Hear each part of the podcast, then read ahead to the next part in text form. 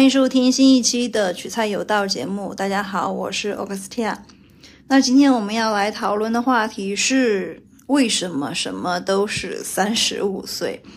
这个三十五岁陷阱本来就已经很流行、很出名了，对不对？因为上一集我们也是讲的这个话题，三十五岁怎么怎么样。另外的话，就是我今天还看到了一篇公主号的文章，是说三十五岁之后。人更容易得糖尿病，还有其他的，比如说三十五岁之后人的代谢降慢，三十五岁之后人的血压可能升高，三十五岁之后人们可能会发胖，就什么都是三十五岁，就为什么有这样的一个节点？其实我自己也很好奇，因为按照人的生理层面来说啊，就是真的到了一个三十五岁的话，其实三十岁会是一个顶峰。但是呢，是从三十五岁开始呢，它是有了非常明显的一个，无论是人的机体，还是说你自己的一个学习能力，还有就是你的一个事业的一个走向。就如果你没有自己持续的一个奋进的话，如果你三十五岁之前都是做的同样的东西，那么你就意味着你是在慢慢的衰落。所以说，可能这也就是为什么。什么都是三十五岁。我记得有一年，深圳的地铁就是后海站，后海那边是连接了很多互联网大厂的总部都在那边。后海地铁站呢，它打出来就是因为那个站很大，所以说呢有很多横幅啊、宣传标语都是在反三十五岁焦虑的，但是。我不知道大家有没有这样的感觉，就是你越宣传或者越反三十五岁的焦虑，那就证明了这个事情对你而言已经产生了很大的影响，对吧？你才愿意把它花巨幅的广告在那儿投，然后呢，就引起尤其是互联网大厂人的一个焦虑。三十五岁不仅仅是意味着就正常啊，也不说正常，就是说基本上来言的话，如果大家是做。一份工作，那么举个例子，无论是你跳槽了多少家公司，还是怎么样，首先，如果你是认定了你的一个职业方向，那么三十五岁就一直从毕业到奋斗到三十五岁，可能可能有很多小伙伴三十三十二岁才毕业，对吗？博士，那么这个可以当我没有没有说，如果是三十岁之前就毕业了，比如说本科、硕士，还有就是专科。那么大家在三十五岁之前，基本已经定型了，对吧？就是说你大概已经明白你自己的一个方向了。那么其实你在这个年龄段应该是要去跳到一个高层去，比如说可能二十四五岁，对吧？你确定了你一个方向，然后呢，或者是你就是干这一块领域的，那么三十五岁你应该是干的很成功了。因为你每一天都在持续的在往这个方向，就是你的这个专业领域而发力，所以说你应该是算是比较成功的。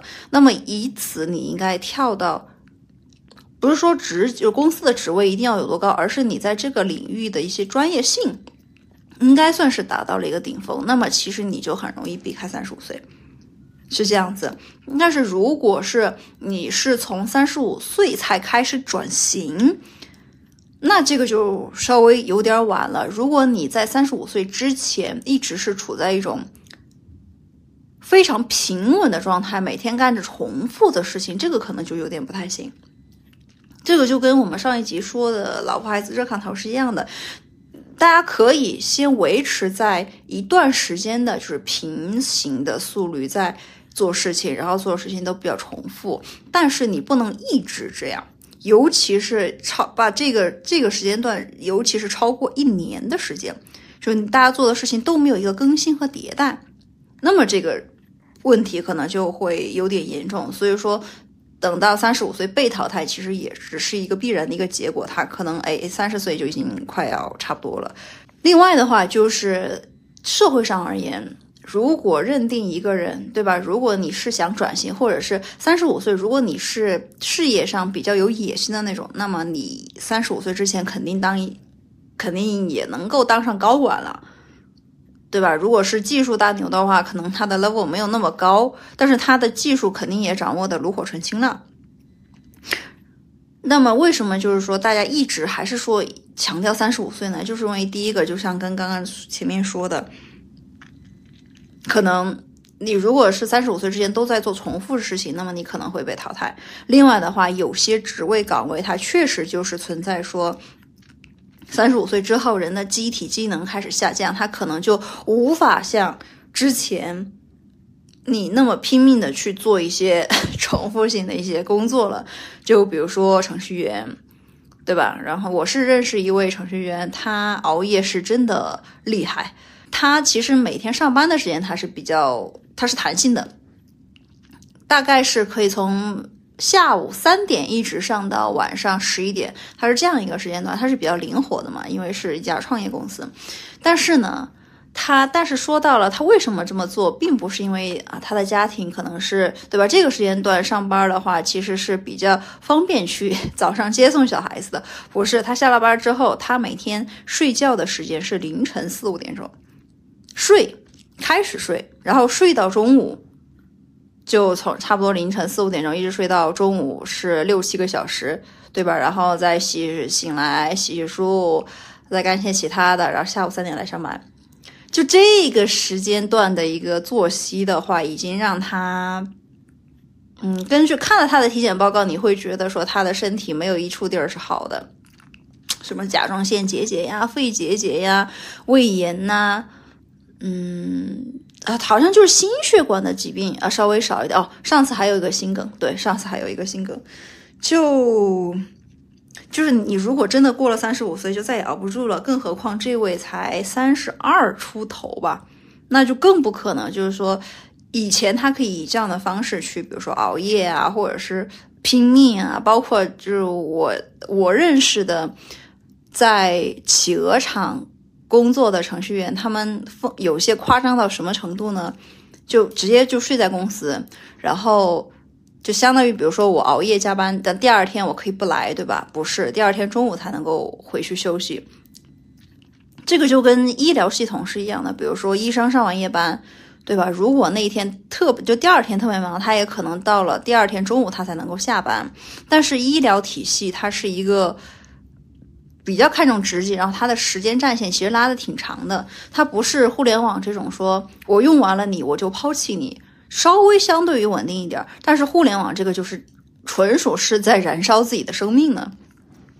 所以说，有些具体的行业，它由于个人的一个性质，还有整个比如说就业人群，它的一个作息，确实也很容易出现说三十五岁之后，嗯，由于身体状况，你就不再适合干这份工作了。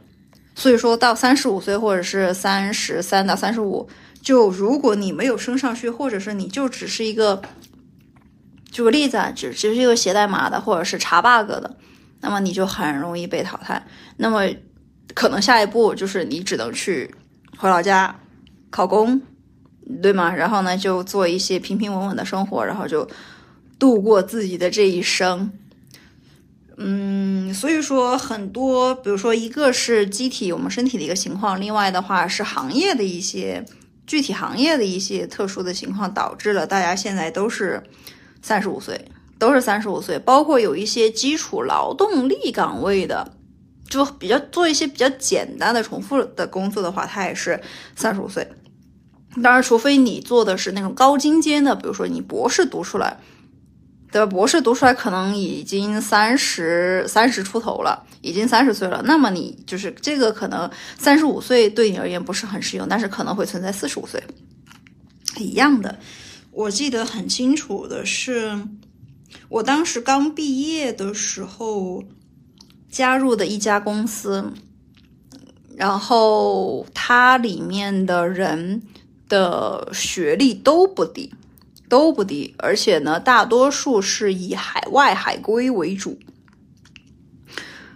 但是会会发现说，过了一年之后，大家的学历都贬值了。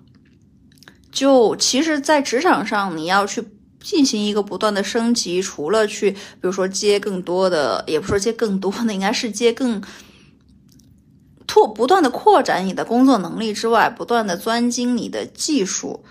之外，就不要去做更多的重复类的工作，这样能够才能够让你，嗯，在这个职场上稳住你的一个地位。因为这几年，尤其是其实我们抛开疫情吧，就算是抛开疫情，毕业个三四年，大家都。在比如说毕一毕业可能会来大城市工作，但是大家会发现说，如果你做的都是一个非常重复性的工作，你很快就会发现说，可能就过了两到三年，你就已经跟不上大城市的，就尤其是一线城市的一个迭代的速度了。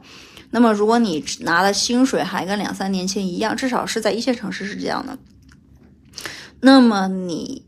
就会发现说，哎，我的薪水还是这么多，这么点儿，但是呢，为什么房租涨了，物价涨了？OK，我就在这个城市活不下去了，于是我就选择回老家。这个是一个非常残酷的现实，一个非常残酷的现实。如果你不没有升级迭代，你自己不一定一定要等到三十五岁啊，对吧？其实你可以想一下，还还是跟我们上期的话题是一样的，就是。能不能以非线性就指数级的一个速率去成长？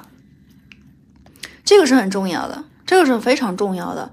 如果你不能的话，那么按照中国现在社会的一个通胀，其实中国现在通胀已经算是非常友好的了，相比国外某些国家而言，现在差不多会是在官方统计的数据啊，百分之二，对吧？就是如果再往上走的话，百分之二到百分之三。那么你自己的一个迭代速度能不能超过这样它物价上涨和通货膨胀的一个速度吗？因为通货膨胀就是贬值嘛，对吧？那最最最具体的表现就是你每年的工作收入能不能至少成长个百分之二到百分之三？这个是个非常现实的问题，更别提很多可能有些无论是年轻人也好，或者是技术骨干也好，你们的工资在两到三年之内。有没有涨过？有没有涨过？就是每年按照这样的速度来增长，对吧？那么你有没有？当然，如果是年轻一点的小伙子们，还是小姑娘们，你们可能涨的空间会更大一些，涨的空间会更大一些。那么一旦涨到，比如说你作为一个技术总监或者主管了，它的一个市场行情的，就是这个岗位市场行情的价格，可能就就。它是跟它它就持平了。你想再涨，那么你可能要突破你现在所学的一些领域，或者是你要去负责更多的事情，上升到管理层，那么你的你的薪水就会涨上去。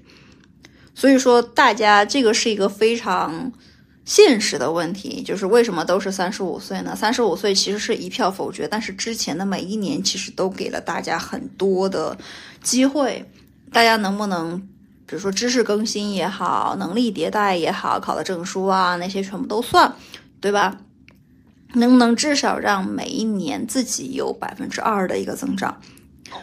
其实如果是涨到每一天的话，其实大家是确确实是比较难。但是这里可以给大家算个数，算个数，就是如果是一点零二，对吧？一点零二乘以三百六十五。每天，如果你都能迭代百分之二，那么你今年的你会比去年的你增长了一千三百七十七倍。如果我们把这个数稍微稍微画小一点嘛，稍微画小一点，比如说一点零二乘以呃，也不是乘以，应该是次方，次方乘个对吧？我就是算乘七或乘八乘八好了，一点一七不算特别大，不算特别大。那大家能不能就就是提高个百分之二十左右？那大家能不能在，对吧？八年的时间内薪资提高百分之二十？我个人认为还是比较。比较现实的，对吧？就是说，这个这个难度应该不算特别大。当然，还有还有小伙伴可能就是来年就直接翻了一个倍，比如说考了一个什么证书啊什么的，对吧？首先，如果要破除三十五岁陷阱，或者是什么三十岁啊、四十五岁这些都算，就一样类型是一样的。首先，一定要学会迭代自己，只有让自己变得更好了，大家才能够配得更多的、更高的收入。